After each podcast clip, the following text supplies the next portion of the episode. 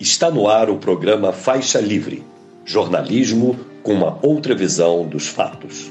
Olá, bom dia. Bom dia a você que está conosco nesta quinta-feira, 1 de fevereiro do ano de 2024, para mais uma edição do programa Faixa Livre. Agradeço demais a quem acompanha a transmissão ao vivo aqui pelo nosso canal no YouTube, o Faixa Livre. E muito obrigado também a você que assiste ao programa gravado a qualquer hora do dia ou da noite e a quem nos ouve pelo podcast Programa Faixa Livre, nos mais diferentes agregadores. Faixa Livre é produzido e apresentado por este que vos fala, auxiliado por Isaac de Assis e pela jornalista Ana Gouveia. Janeiro chegou ao fim e o novo mês começa recheado de expectativas. Temos aí a retomada amanhã dos trabalhos parlamentares lá em Brasília, após a volta do recesso, mas já hoje o novo ministro da Justiça e Segurança Pública, Ricardo Lewandowski, toma posse na vaga de Flávio Dino, que ontem fez um balanço aí do que foi o seu período de 13 meses à frente da pasta. O ex-governador do Maranhão assume em breve uma cadeira lá no Supremo Tribunal Federal, indicado pelo presidente Lula. Mas ainda hoje vamos repercutir um pouco mais aquela ação da Polícia Federal que desbaratou a estrutura criminosa dentro da Agência Brasileira de Inteligência, chamada de ABIN Paralela, e tentar entender como esse episódio pode afetar o apelo eleitoral do bolsonarismo no país. Para isso, vamos conversar com um dos maiores especialistas no tema, que inclusive lançou um livro a respeito disso. Me refiro ao historiador, escritor e professor de literatura comparada da Universidade do Estado do Rio de Janeiro, a UERJ, João César de Castro Rocha. Aquele programa de reindustrialização do país foi lançado pelo governo Lula na última semana, terá apoio fundamental do BNDES na sua implementação com desembolsos de quase 80% do total investido até 2026 por parte do Banco de Desenvolvimento. Para entender como é que se dará a participação da instituição no novo programa, como é que ela vai atuar diante do novo Nova Indústria Brasil, nós vamos receber na edição de hoje o presidente da Associação de Funcionários do BNDES, a AFBNDES, Arthur Kobitz. Para finalizar, o programa desta quinta-feira é um papo para lá de importante uma auditora fiscal aposentada e coordenadora nacional da Auditoria Cidadã da Dívida, Maria Lúcia Fatorelli. Ela que vai nos dizer quanto o Brasil pagou de juros da dívida pública ao longo do ano de 2023, um dos grandes ralos por onde o orçamento da União é despejado. Também vamos, vai nos explicar como é que o déficit fiscal primário acima do esperado no ano passado afeta a economia do nosso país, se é que isso faz alguma diferença, né? E vai lançar aqui no Faixa Livre a nova campanha da Auditoria Cidadã da Dívida, que cobra por mais direitos sociais. Daqui a pouquinho, a Maria Lúcia dá mais detalhes aí dessa campanha. É o Faixa Livre, sempre trazendo discussões relevantes para você que quer ficar bem informado.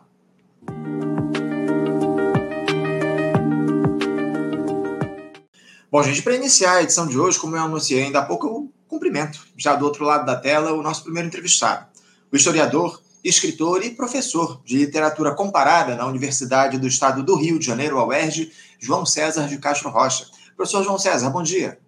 Bom dia, Anderson. Uma alegria voltar a conversar com você e a sua audiência. Alegria nossa recebê-lo novamente aqui no programa, professor. Muito obrigado por ter aceitado ao nosso convite para fazer esse papo aqui, porque o bolsonarismo tem sofrido aí revés atrás de revés aí, desde que o ex-presidente Jair Bolsonaro deixou o Palácio do Planalto no fim do ano de 2022. O último deles, talvez, seja esse escândalo envolvendo a chamada ABIN paralela, quando a estrutura da Agência Brasileira de Inteligência foi utilizada para espionar e perseguir adversários políticos do ex-capitão. Já foram alvos de cooperações aí da Polícia Federal nos últimos dias o ex-diretor da ABIN, Alexandre Ramagem, hoje deputado federal pelo PL aqui no Rio de Janeiro, e o filho do ex-presidente, o Carlos Bolsonaro, Carluxo, 02, que recebeu os agentes na porta de casa essa semana, enquanto pescava com seu pai e seu irmão. O fato é que esse virou o tema do país nos últimos dias, né, professor? E eu queria que o senhor nos explicasse, o senhor que é um dos grandes especialistas na análise do fenômeno da extrema-direita aqui no nosso país, eh, como é que o senhor avalia esse episódio da BIM paralela e como é que ele pode afetar a retórica do bolsonarismo no nosso país, professor. Parece que o, o mar não está muito para peixe lá para os lados de Angra dos Reis, né, professor? Nem para peixe, muito menos para pescaria, não é isso? Sobretudo em Angra dos Reis, mas também em Mangaratiba, não esqueçamos. É verdade. Ah, vamos lá, Anderson. Deixa eu propor, como eu sempre faço aqui, algumas ideias para nossa reflexão. Ah, porque a resposta mesmo é, nessa circunstância, é muito difícil. Mas vamos lá. O que lhe parece se eu fizer a seguinte proposta? Primeiro passo da nossa reflexão. Em outubro de 2022, o bolsonarismo não foi derrotado. Quem foi derrotado foi o Jair Messias Bolsonaro. Foi o primeiro presidente da nova república, isto é, da redemocratização iniciada em 1985, que não foi reeleito. No caso dele, o fracasso é ainda mais chocante, porque nós sabemos o rombo de centenas de bilhões de dólares que ele produziu para tentar comprar literalmente sua reeleição, com subsídios e etc. O Bolsonaro perdeu em 2022. O bolsonarismo, enquanto movimento político partidário, foi o grande vencedor das eleições. O PL ah, saiu da votação com a maior bancada da Câmara, portanto, com maior acesso ao fundo eleitoral. O fundo eleitoral do PL praticamente é um PIB de um país muito pobre. Ah, o bolsonarismo conseguiu eleger senadores como o general Mourão, do Rio Grande do, Sul, e um governador como Tarcísio de Freitas em São Paulo. Portanto, se em 2018 o Bolsonaro era o carro-chefe e trouxe consigo uma leva bolsonarista de deputados e senadores, em 2022 eu proponho, a equação se inverteu. O Bolsonaro só chega no segundo turno porque houve um risco sério de, do, da eleição se decidir no primeiro turno. O Bolsonaro só chega ao segundo turno porque o bolsonarismo, enquanto movimento político e ideológico, se enraizou de uma maneira muito impressionante na sociedade brasileira. Primeira proposta, faz sentido para você, Anderson? Sem dúvida que faz, professor, sem dúvida que faz. Então, daí nós podemos derivar a análise da situação presente. Eu vou propor a segunda hipótese. Para o bolsonarismo enquanto movimento político, o atual escândalo não representará abalo algum.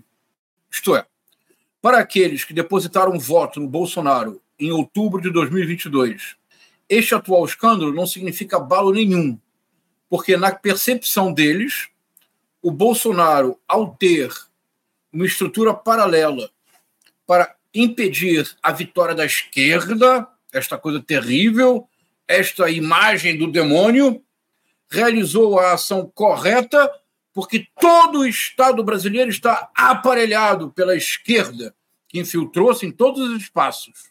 Portanto, para os bolsonaristas, a pesquisa do Datafolha do final do ano passado, do Instituto Quest, mantém-se vigente. Vale dizer, aqueles que votaram no Bolsonaro em outubro de 2022 seguirão votando, independentemente do caso da BIM. E nós precisamos, Anderson, enfrentar essa dura realidade. Segundo ponto, essa análise tem que ser feita em três níveis, que essa é uma novidade que eu estou propondo. Então vamos lá. Esse é o primeiro ponto. Segundo ponto, seria o então campo bolsonarista. Segundo ponto, o nível penal, isto é, se for comprovada com provas definitivas, com uma narrativa convincente, com indícios que deixem, deixem de ser indícios e se tornem provas incontestáveis, que foi montado essa estrutura, essa estrutura tem nome, não é a BIM. E o nome precisa ser resgatado, porque nós não podemos ser um país sem memória. O que o Bolsonaro fez tem nome, é SNI, o Serviço Nacional de Informações, criado pelo general Golberido Couto e Silva, uma das primeiras ah, iniciativas da ditadura militar após o golpe em 1964, fazia isto: investigava adversários políticos do regime, sobretudo cidadãos comuns e mesmo políticos aliados para efeito de possível chantagem em situações decisivas para a ditadura militar.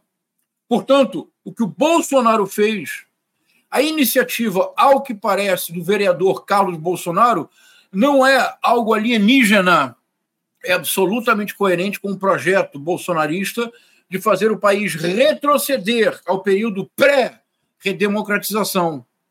Compreende-se que um dos ministros mais poderosos seja o general Augusto Heleno, porque ele foi um dos artífices de uma tentativa de golpe contra Ernesto Geisel em 1977, golpe que foi tentado pelo ministro do Exército, Silvio Frota, para impedir a redemocratização e para voltar a endurecer o regime da ditadura militar. Portanto, o que foi feito é muito coerente e tem nome. Foi a tentativa de reviver o SNI. Em tempos democráticos, é crime previsto no Código Penal. Segunda perspectiva, a perspectiva do campo da justiça. Não é casual, então, Anderson, ainda neste campo, uhum. que o senador, líder da oposição, Rogério Marinho, tenha proposto ontem, de maneira quase que desesperada, uma anistia para apaziguar o país. Não é surpreendente que o general Mourão tenha se dado ao trabalho de visitar o Supremo Tribunal Federal, tendo na pauta, de, sobretudo, como ponto principal, anistia para os envolvidos no 8 de janeiro. Então, neste segundo nível, ele será decisivo para o fortalecimento ou não da democracia no país. Vale dizer, todos precisam ser punidos com o rigor da lei. Nenhum ponto a mais, mas com o rigor da lei. A um terceiro nível, posso chegar lá, Anderson? E a gente começa a conversar? Vontade, vontade. O terceiro nível, acho que é a novidade do momento. Eu vou tentar expô-lo da forma mais clara possível. É só uma intuição por enquanto, mas que foi corroborada ao acordar hoje de manhã e ler as notícias para preparar nossa conversa, por uma solicitação do líder do presidente do Senado, senador Rodrigo Pacheco, que solicitou ao Supremo Tribunal Federal uma lista nominal de todos os políticos espionados pelo SNI do Bolsonaro. O que eu quero dizer com isso? É o terceiro nível. Esse nível é inédito. Os dois primeiros constituem toda a história da República no Brasil: articulação golpista, militares golpistas, anistia. A redemocratização só se tornou possível porque, em agosto de 1979, o general João Batista Figueiredo promulgou a Lei da Anistia. A Lei da Anistia foi uma chantagem que as Forças Armadas impuseram à sociedade civil brasileira para permitir a anistia. Só haveria anistia se houvesse um pacto de jamais investigar e, sobretudo, nunca punir os militares responsáveis por crimes, alguns deles crimes hediondos imprescritíveis no sistema jurídico internacional, por exemplo, tortura. Portanto, os dois primeiros níveis, articulação golpista, apoio civil à articulação militar golpista, campo da justiça, concessão, ceder, anistia, isso constitui a história da República no Brasil. Agora, há um terceiro campo que esse é novo, Anderson. Vou tentar explicar então o que, que eu estou pensando. Vamos lá. O terceiro campo que é novo é que agora o segundo campo, a anistia, depende da anuência do judiciário e do legislativo. Agora, a SNI do Bolsonaro não apenas espionou de maneira ilícita e criminosa adversários políticos do bolsonarismo. Eles espionaram de maneira criminosa e ilícita deputados, deputadas, senadores, senadoras, não apenas da oposição, do campo deles. Eles investigaram, ao que parece, ao que se diz, é preciso esperar as provas, mas ao que se diz, eles investigaram ministros do Supremo Tribunal Federal buscando mostrar relações entre eles e o crime organizado. Eles espionaram a promotora do caso Marielle durante um período, mas que também era, sobretudo, promotora do caso de milícias. Eles espionaram desembargadores, desembargadoras, juízes, juízas. Eles espionaram a todos, aliados ou não. Isso quer dizer que, por exemplo, se o deputado Alexandre Ramagem tiver o mandato julgado na Câmara para cassação, se a votação for secreta, ele já está caçado. Já está caçado. Uhum. O que eu quero dizer, então, que é um terceiro campo novo que se abriu. E esse pode ter sido o verdadeiro tiro no pé da franquia Bolsonaro. É, é o que a gente vai esperar. Vamos ver, é, observar os próximos passos dessa investigação, porque parece que o general Augusto Heleno, ex-ministro do Gabinete de Segurança Institucional, já foi chamado para depor a respeito Isso. desse episódio lá da BIM Paralela. A Polícia Federal convocou o general Augusto Heleno. Agora, uh, professor João César, dá para a gente imaginar como é que essas figuras do bolsonarismo utilizavam as informações que eles recebiam da tal ABIN paralela a respeito dos seus desafetos políticos para atuar, professor João César? Como é que eles faziam uso dessas informações para levar à frente os seus ideais? Bom, em primeiro lugar, se eles ah, espionaram políticos da oposição, isso permitia um sistema duplo. Em primeiro lugar, um sistema de vazamento de informações, de qualquer espécie de estratégia ou de conversas. Ah, Anderson, qualquer um de nós, eu, você, qualquer um de nós que seja espionado por 24 horas, realizará atos que não são propriamente santos. Nenhum de nós é São Francisco. Ah, é uma arma muito poderosa criação de dossiês para chantagem política. Não seria a primeira vez. Se nós recordarmos, uma das razões pelas quais o Antônio Carlos Magalhães foi levado a renunciar o, a, a cadeira de, do Senado e ele era o todo-poderoso, é porque ele usou um sistema similar para defassar, devassar a inviolabilidade do voto e saber qual senador votou em qual, em qual em, em matéria X ou Y, de que forma o senador votou. Como é que ele usaria isso? Vazando para a imprensa. Imagine que um, que um senador de esquerda faz um acordo para, numa votação, dar um voto para uma pauta que não é exatamente de esquerda, que poderia expô-lo junto ao seu eleitorado. Se o Antônio Carlos Magalhães devassou a inviolabilidade do voto do, do, dos seus pares no Senado, ele pode a qualquer momento expor e destruir uma carreira. O Antônio Carlos Magalhães teve que renunciar. Sabe por quê? Porque ele espionou os pares. Ah, então, primeiro ponto. Segundo ponto, a, a criação de dossiês e a antecipação de estratégias da oposição. Então, a oposição monta uma determinada estratégia, articula uma certa tática para uma conjuntura determinada e o governo sabe com antecipação. É crime. É crime contra a democracia. É uma estrutura que só pode acontecer numa ditadura. Não é, não é casual que essa estrutura montada, ao que parece, sob a inspiração do Carlos Bolsonaro, essa estrutura é exatamente o SNI. É a mesma coisa. É isso, é isso. Ao parece, as informações que vão chegando levam a essa conclusão. Agora, eh, eh, professor, até que ponto uh, esse discurso aí de que há uma perseguição ao Jair Bolsonaro e aos seus aliados ainda cola para aquele eleitor médio que votou no ex-capitão lá em 2018 e também em 2022 por estar desiludido com a tal da política. Eleitoralmente, essas operações, tendo a família Bolsonaro aí uh, no alvo da, das investigações, elas assinam o atestado de óbito político dessa turma, porque, evidentemente, como o senhor muito bem colocou na sua primeira resposta, o eleitor do bolsonarismo, o eleitor de extrema-direita, não está nem aí para o que tem acontecido em relação às, é, às, informações que têm surgido, aos escândalos envolvendo a família Bolsonaro. Mas o, é, é, fato que o Bolsonaro não se elege apenas com voto dos seus eleitores, ele tem ali um percentual na casa dos 25% de bolsonaristas raiz, enfim. Uh, o, o, eleitor médio, ele se, ele se deixa afetar a partir desses escândalos que têm aparecido envolvendo o nome da família Bolsonaro? A minha intuição é dizer que não, pelo menos não no primeiro momento. É o que demonstrou, a pesquisa, repito, a pesquisa do Datafolha e do Instituto Quest no final do ano passado. Porque havia escândalos que eram, entre aspas, mais vistosos do que este. Por exemplo, as joias da Arábia, as, jo, as joias, dos, as joias árabes. O Rolex, que foi vendido em Miami, recomprado pelo Frederico Wassef.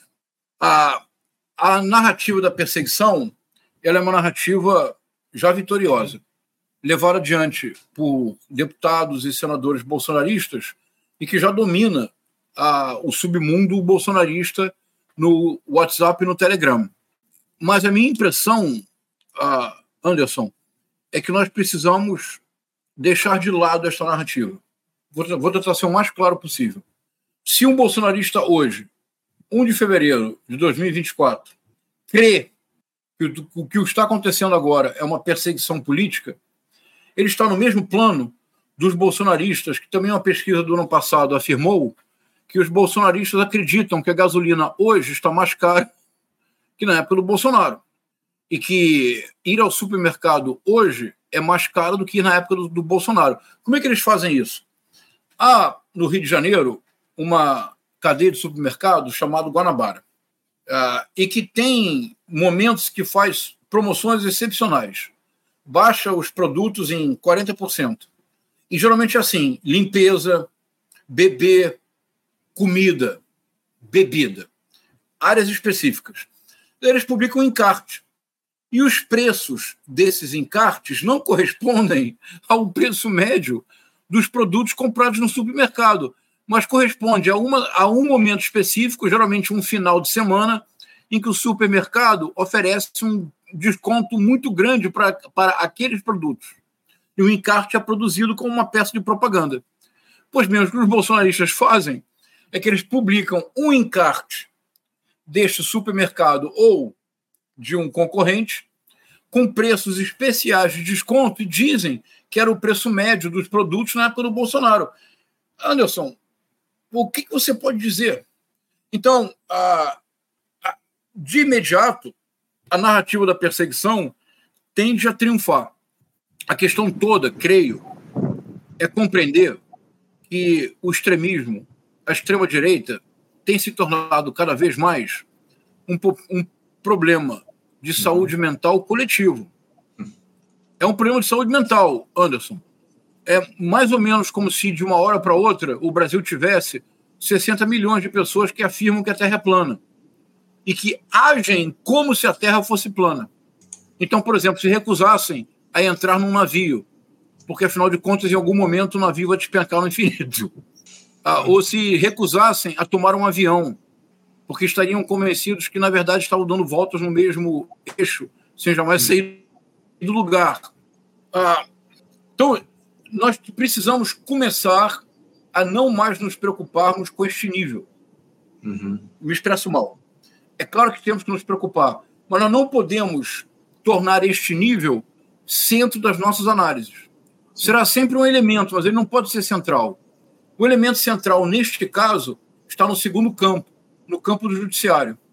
Se a Polícia Federal produzir provas robustas, se tiver uma linha teórica que articule as provas de modo a estabelecer a motivação do crime, essas provas têm que ser encaminhadas à Procuradoria-Geral da República, porque boa parte dessas pessoas tem foro privilegiado. Cabe à Polícia Federal investigar sem espalhafato. Por exemplo, algo que eu tenho achado muito meritório nessas investigações Nenhum de nós viu uma cena espetacular da Polícia Federal chegando na casa do deputado Carlos Jordi. Nenhum de nós viu a Polícia Federal chegando à casa do, Carlos, do vereador Carlos Bolsonaro no Rio de Janeiro. Não há imagens, não há espetáculo, não é mais uma Operação Lava Jato. A Rede Globo não faz chamada para anunciar na telenovela mais importante da política brasileira, o Jornal Nacional, a prisão de alguém, ou a ida da Polícia Federal à casa de alguém, a pessoa sair. Por exemplo, nós não, nunca mais veremos um ex-governador sair acorrentado com correntes nos pés e nas mãos. Nós vimos o Sérgio Cabral ser preso com corrente acorrentado nos pés e nas mãos. Isso é absolutamente inconcebível. Não estou defendendo o Sérgio Cabral, estou dizendo que esta cena do Sérgio Cabral sair acorrentado pelos pés e pelas mãos é uma coisa absolutamente inconcebível. Nós não veremos mais estas cenas. Isso é muito bom que assim ocorra. É muito bom que a investigação siga o seu curso dentro do prazo necessário para que a investigação seja sólida. Não há pressa, não há assodamento. Agora, é fundamental que a Procuradoria-Geral da República não se deixe influenciar por essa narrativa no primeiro campo. É fundamental que a Procuradoria-Geral da República dê curso, sempre que achar que os processos são bem conduzidos, que dê curso, que não arquive, mas que abra processos. É fundamental que o Supremo Tribunal Federal não aceite a tese da anistia para todos, ou seja, a democracia no Brasil só será fortalecida se este segundo campo, que é o campo associado a, a, ao crime e às penas, se ele for levado adiante. Isso é rigorosamente fundamental. Creio que isso talvez haja hoje uma chance objetiva maior de que isto ocorra, precisamente porque nós temos agora um terceiro campo. E a solicitação do ministro, do presidente do, do Senado, Rodrigo Pacheco, é muito reveladora nesse sentido. Você viu essa solicitação hoje? Você leu de manhã? Uhum. Vi sim, vi sim. Hum. Isso me pareceu muito significativo. É, eu espero, espero que haja informações a respeito desse pedido do senador Rodrigo Pacheco. O senhor comentou ainda há pouco a respeito dessa proposta de anistia geral e restrita para essa turma envolvida nos atos do 8 de janeiro. Isso não é novidade, evidentemente. No ano passado já foi aventada essa possibilidade aí de anistia para essa turma. Agora, professor, eu queria falar, eu queria comentar, incluir nesse nosso papo os militares. Como é que o senhor vê a participação das Forças Armadas nessa estrutura que foi criada dentro da, dentro da ABIN, se é que houve, de fato, participação dos militares? Porque, evidentemente, o SNI foi uma estrutura montada pelas Forças Armadas. O senhor observa alguma participação dos militares nessa, para além, evidentemente, do general Augusto Heleno, nessa elaboração que foi a tal da ABIN paralela? Isso vamos ter que esperar as, as investigações. Mas o que. Então, então, então, não sei. Temos que esperar as investigações. É, não, não, tem, não há como especular.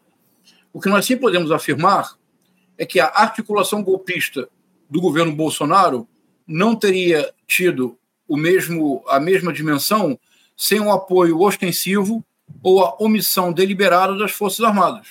Por exemplo, a, os acampamentos diante dos quartéis ferem o regimento militar. Você sabe, Anderson, que diante de um quartel você não pode nem sequer pisar na calçada.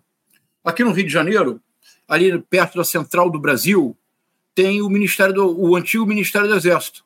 Uma vez distraído, eu estava andando na calçada, um cabo servi, com, no serviço militar deu um grito, me mandou ir para a rua. Eu levei um susto, olhei, não sabia o que estava acontecendo.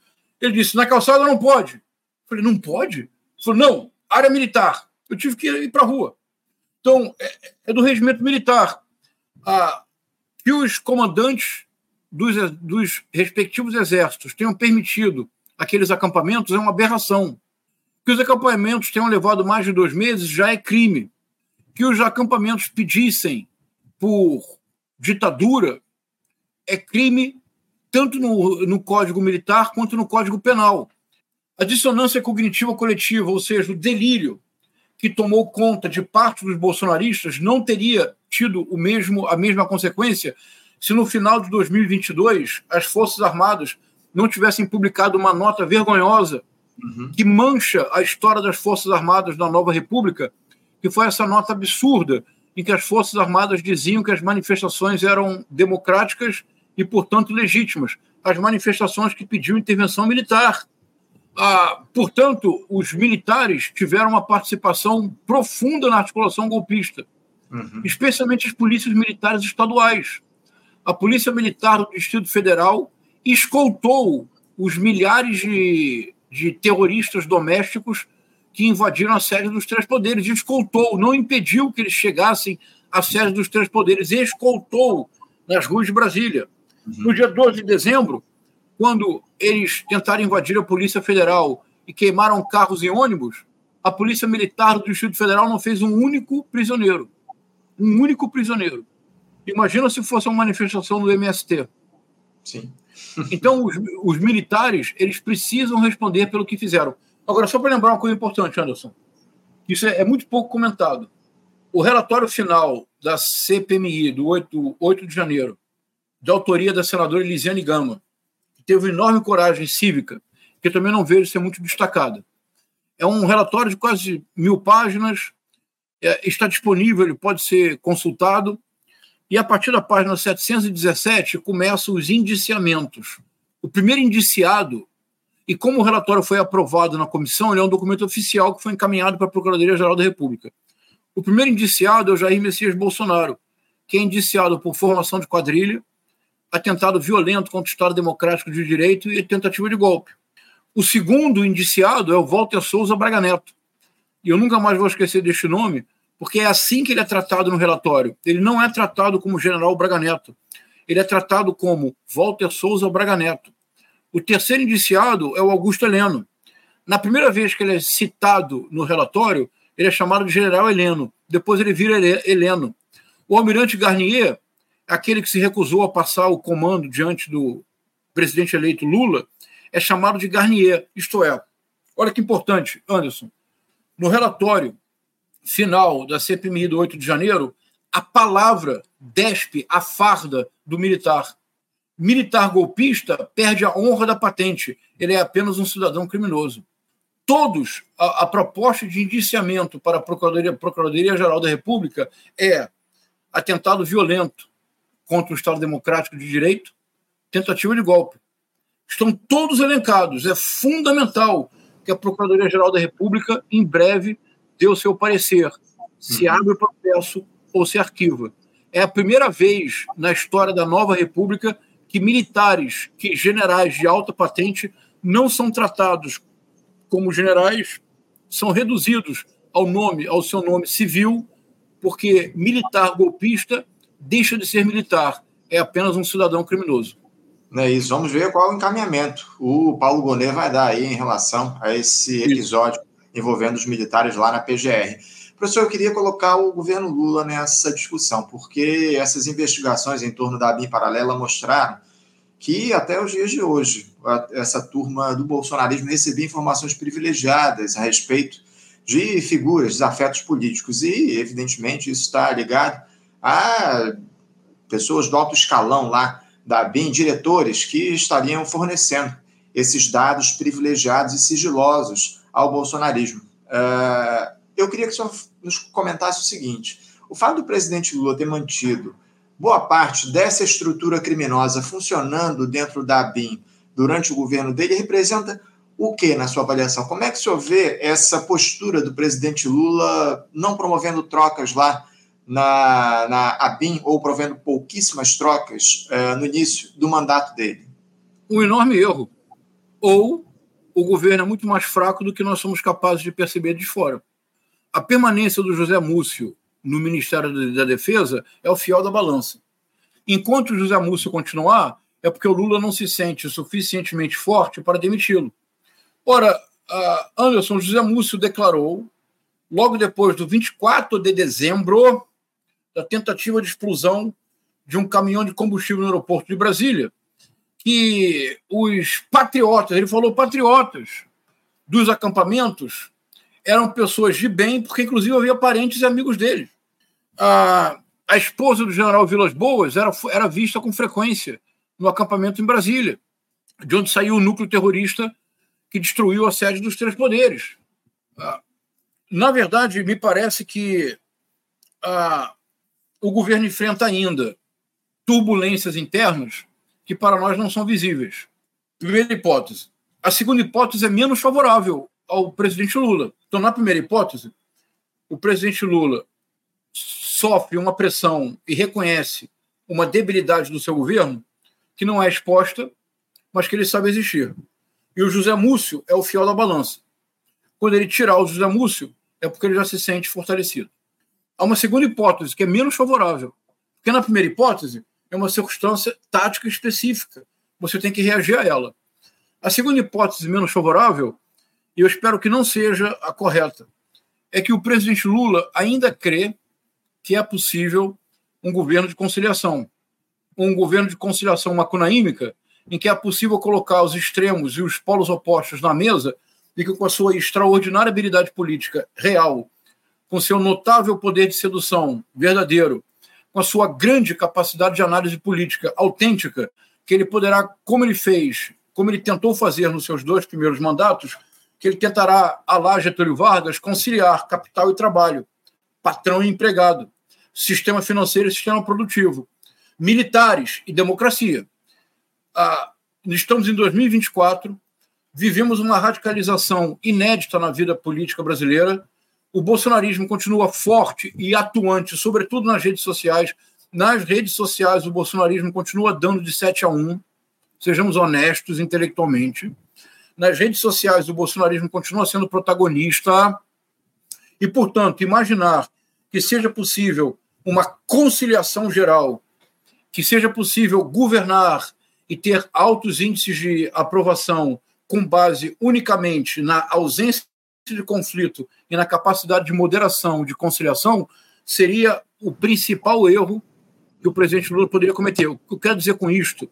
Que o presidente Lula deveria começar a partir de amanhã a semear conflitos? Não. O, presidente, o governo enfrenta o Arthur Lira, chantagista mor da República, na presidência da Câmara, tentando ter um, um, um orçamento sempre mais invasivo. O governo continua enfrentando Roberto Campos Neto na presidência do Banco Central, menino de recados do sistema financeiro. O governo continua enfrentando resistência militar agora, agora, semana passada, contrariando portaria do Ministério da Justiça e determinação do governo da Frente Ampla, o Exército liberou para forças de segurança até cinco fuzis. Uma semana depois voltou atrás, mas nesse intervalo de tempo, um número não pequeno de membros das forças de segurança solicitou autorização para comprar cinco fuzis. Como é que um policial militar compra um fuzil? Isso, estamos falando da ordem de 15 a 20 mil reais. Exato. Como é que compra cinco? Então, é, é uma, é uma declaração. O Exército agora se recusou a prestar esclarecimentos. Se, ontem, o Exército se recusou a prestar esclarecimentos sobre a participação do Exército nesse sistema de espionagem. Se recusou. Uhum. Os delegados da Polícia Federal receberam um aumento que os professores universitários não receberam. O orçamento da, do Ministério da Defesa não sofreu nenhum contingenciamento, ele foi aumentado. Será que nós vamos precisar lembrar que o Lula foi preso porque o general Vilas Boas fez um tweet ameaçando o Supremo, o Supremo Tribunal Federal? Será que nós vamos ter que lembrar que em 2014 o Bolsonaro depois de ter passado década, mais de década, sem poder colocar os pés numa instalação militar, por ter feito um, um, um plano terrorista de explodir bombas em instalações militares para obter, para pressionar o general Leônidas Pires Gonçalves, o primeiro-ministro do Exército da redemocratização, ministro do governo Lula, ele, ele o faria para pressionar o, o general Pires Gonçalves a dar um aumento de 60% do soldo. Será que nós já esquecemos que em 2014 a, os militares abriram a porta da Academia Militar das Agulhas Negras para que o Bolsonaro fosse a uma formatura e apresentasse a sua, a seu projeto de candidatura, está no YouTube. Será que nós já esquecemos que uma das razões pelas quais os militares abandonaram a presidente Dilma Rousseff e deram toda, todo o apoio ao golpe e, sobretudo, a prisão do ex-presidente Luiz Inácio Lula da Silva, porque a Comissão Nacional da Verdade começou a, a efetivamente atuar em 2011 isso rompia o pacto de não investigação, de não punição de militares criado com a lei da anistia? Será que o presidente Lula realmente acha que se houver uma crise violenta, o presidente Lula realmente acha que ele dobrando o orçamento do Ministério da Defesa, que os militares jamais estarão realmente estarão do lado do presidente Lula? Se houver novamente uma crise, quem é que vai para a cadeia de novo? É o Roberto Campos Neto ou é o presidente Lula? Ou seja, eu quero deixa eu ser mais claro. Se houver uma crise séria, os militares estarão ao lado do sistema financeiro ou estarão ao lado de um governo progressista? Então, eu espero muito que o presidente Lula tenha consciência que nós não estamos mais em 2003. O país é outro. E chegou a hora do conflito dentro da regra democrática. O que, que eu estou chamando de conflito dentro da regra democrática, Anderson? Militar golpista tem que ir para a cadeia. Não tem anistia. A Luciano Hang constrangeu os funcionários a votarem no Bolsonaro, vai ter que pagar os 85 milhões de multa. Os financiadores do golpe precisam ser perseguidos. Uhum. Deputados e senadores que apoiaram e instigaram o 8 de janeiro precisam ser caçados. O imposto de renda finalmente tem que chegar aos mais ricos. Dividendos precisam voltar a ser taxados. Dividendos, o, o país, o Brasil, todos os países do mundo taxam dividendos, menos a Estônia. Todos os. Estados Unidos têm imposto sobre dividendos. No Brasil, num breve período do governo Itamar Franco, quando o Ciro Gomes foi ministro da Fazenda, o Brasil taxou dividendos. Quando o Fernando Henrique assumiu, ele cortou a taxação, o Lula nunca retomou. Então, o que eu estou chamando de conflito dentro da ordem democrática é isso, Anderson. É fazer um governo que não, que não é de esquerda, o governo da Frente Ampla não é e não pretende ser de esquerda, mas que seja um governo claramente progressista, de centro-esquerda, e não um governo cooptado pela chantagem da direita. Porque se o governo Lula se transformar num governo cooptado pelas forças da direita, em 2026 a direita volta. Por quê? Por que, por que apostar no genérico? Vamos logo no original. É o que, vai, é o que está acontecendo no Chile do Gabriel Boric. É isso. Parte desse conflito que o senhor traz aqui para a gente, professor, diz respeito justamente ao fato também do povo ir para a rua. Acima de tudo, o povo precisa participar desse processo de democratização efetiva do nosso país. Eu não tenho visto aí mobilizações em torno de pressionar esse governo por soluções para a classe trabalhadora. Esse é um detalhe. Professor, a, a ABIN, na sua avaliação, ela pode voltar a ser um órgão uh, respeitável a partir das mudanças que começam a ser feitas pelo presidente da República na estrutura da agência, ainda que de maneira tardia? Porque, por enquanto, só dá para dizer aí que a ABIN está a serviço de determinados governos. O Lula trocou lá o número 2 da ABIN, mas o Luiz Fernando Corrêa, que é o diretor-geral, permanece comandando a estrutura do órgão. Como é que o senhor vê essas mudanças promovidas pelo Lula agora e se isso é capaz de fazer com que a BIM se torne um, um órgão respeitado no nosso país? Ah, que ótima pergunta, Anderson. Obrigado. Vamos lá. A esquerda democrática, em nenhuma circunstância, é contra as Forças Armadas e as Forças de Segurança, imagina. A Costa Rica não tem exército, não tem Forças Armadas. Mas num país como o Brasil, é impossível que não haja Forças Armadas nós temos 8 mil quilômetros de fronteira seca. Fronteira, são, são, é isso mesmo, né? São 8 mil quilômetros de fronteira seca, ou seja, não, não me refiro ao mar. De, vamos conferir, depois confere aí, Anderson, é isso mesmo, são, são 8 mil quilômetros. Só para não, não dar uma informação equivocada. Confere, por favor, Anderson. Mas com as fronteiras do Brasil, é absolutamente impossível que nós não tenhamos forças armadas. Caso contrário, seria impossível defender a integridade territorial da nação. Então, as forças armadas são muito importantes as forças de segurança de igual forma. A esquerda democrática não tem nenhum problema com as forças armadas. Nós temos problema com forças armadas golpistas.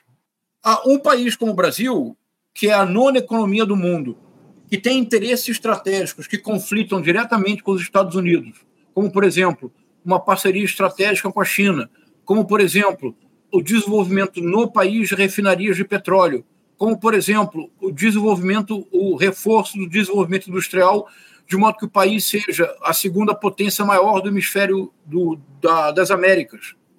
Ah, recordemos que durante o governo do Barack Obama, Barack Obama, Anderson, a Agência Nacional de Segurança norte-americana, NSA, espionou a presidente Dilma Rousseff. Era a época do pré-sal. Espionou também a chanceler alemã Angela Merkel. Portanto, um Estado que é a nona economia do mundo, que tem interesses estratégicos de ter uma participação ativa no cenário global, de ser um jogador efetivo, de poder intervir em ações como, por exemplo, agora, o massacre na Palestina, levado adiante pelas não, não por Israel, muito menos pelos judeus. A esquerda, em nenhuma circunstância, pode apoiar forma alguma de antissemitismo que é execrável, mas a esquerda tem todo o direito de fazer uma crítica rigorosa do governo de extrema-direita do Bibi Netanyahu. Se o Brasil pretende ter uma posição protagonista, por exemplo, mediando conflitos, como conseguiu fazer com a Venezuela e a Guiana, mediando conflitos, como tentou fazer com a guerra da Rússia e da Ucrânia, isso significa dizer que o Brasil será alvo de espionagem internacional que o governo brasileiro será um governo vulnerável à espionagem, como já houve. Por isto, que o governo brasileiro tenha uma agência de inteligência e que inclua inteligência cibernética é rigorosamente fundamental.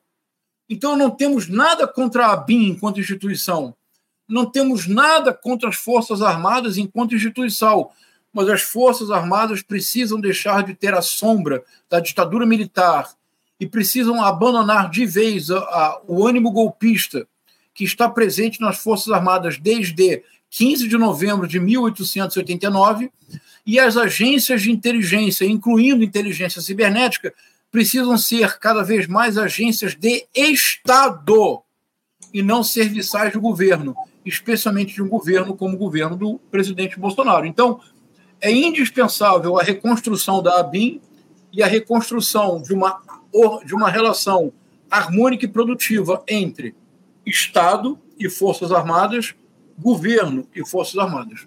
Isso é muito importante. É isso, é isso. Eu considero da mesma forma. Professor, uh, para a gente fechar aqui o nosso papo, eu queria um comentário seu a respeito da ação que teve aí a SECOM, né, a Secretaria de Comunicação, provocando lá o bolsonarismo a partir dessa ação é, que teve como alvo Carlos Bolsonaro, enfim, publicaram lá na página oficial da Secretaria de Comunicação um, uma, uma, imagem aí ironizando uma porta, né, uma mão batendo na porta, toque, toque, toque, enfim. Muitas críticas se deram aí em torno dessa estratégia de comunicação adotada pela Secretaria de Estado, Secretaria do presidente Lula. Como é que o senhor avalia essa postura diante da disputa que há nas redes digitais em torno dessa, dessa dualidade, dessa oposição que foi criada entre o lulismo e o bolsonarismo? A SECOM tomou a iniciativa correta ao fazer parte dessa disputa? Eu creio que não, porque nesta disputa não há espaço algum para ser com. Vou tentar ser mais claro. A disputa existe, ela é objetiva, está dada. No mundo ideal não haveria, mas ela há. E ela está aí todos os dias. A SECOM, que é a Secretaria de Comunicação, ela precisa necessariamente furar bolhas. Ela precisa ir além dos eleitores do Lula. Caso contrário, não é uma, não é uma estratégia inteligente.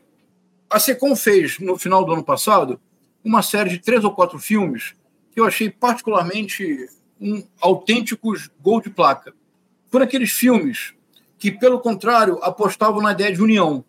Uhum. Por exemplo, um dos, num dos filmes, muito bonito, filmes de um minuto, a, batem na porta, toque, toque, toque, uma pessoa abre a porta e olha espantada.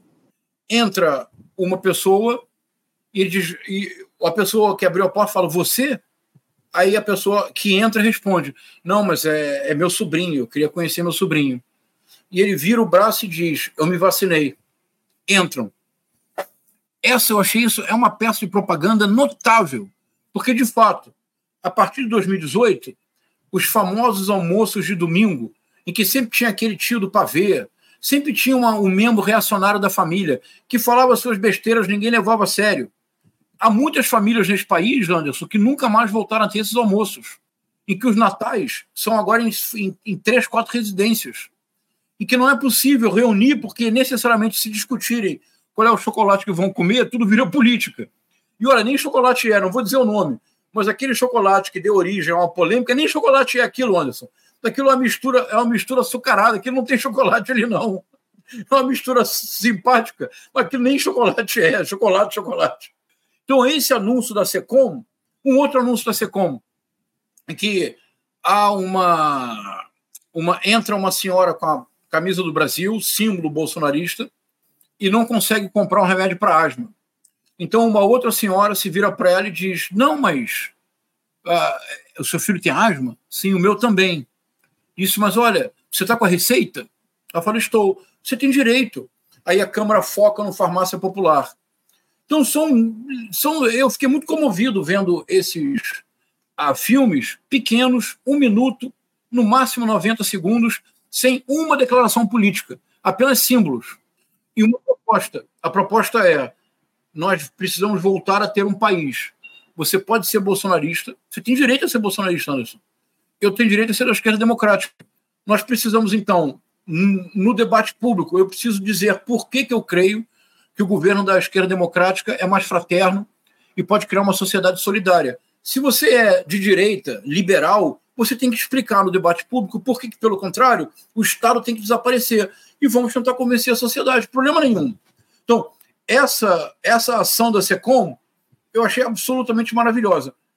Essa imagem me pareceu realmente equivocada. Primeiro, porque não é um toque qualquer.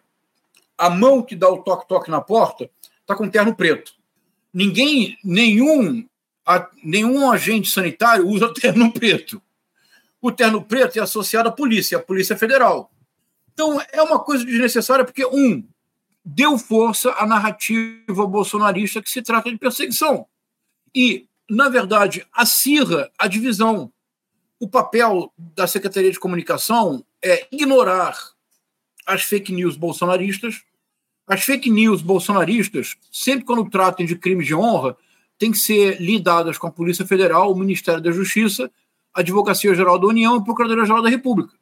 Mas essa estratégia da SECOM me parece que é uma estratégia equivocada. É, parece mais janonismo cultural do que SECOM. Então, acho que foi um equívoco. Mas é, não é mais, ao mesmo tempo, eu não sou palmatório da humanidade, eu não sou juiz de ninguém, e eu reconheço que nada hoje em dia é mais difícil neste mundo que nós vivemos do que ser ministro da Secretaria de Comunicação, porque é como, é, como dizem em inglês, Isso é uma no-win situation. É uma situação na qual você sempre perde, porque é muito conflito, é muita radicalização. Qualquer coisa que você faça sempre haverá uma crítica. Então é uma situação muito difícil. Mas neste caso em particular, eu não creio que seja uma estratégia a mais adequada, especialmente no ano eleitoral. É. Tenho, certeza, eu...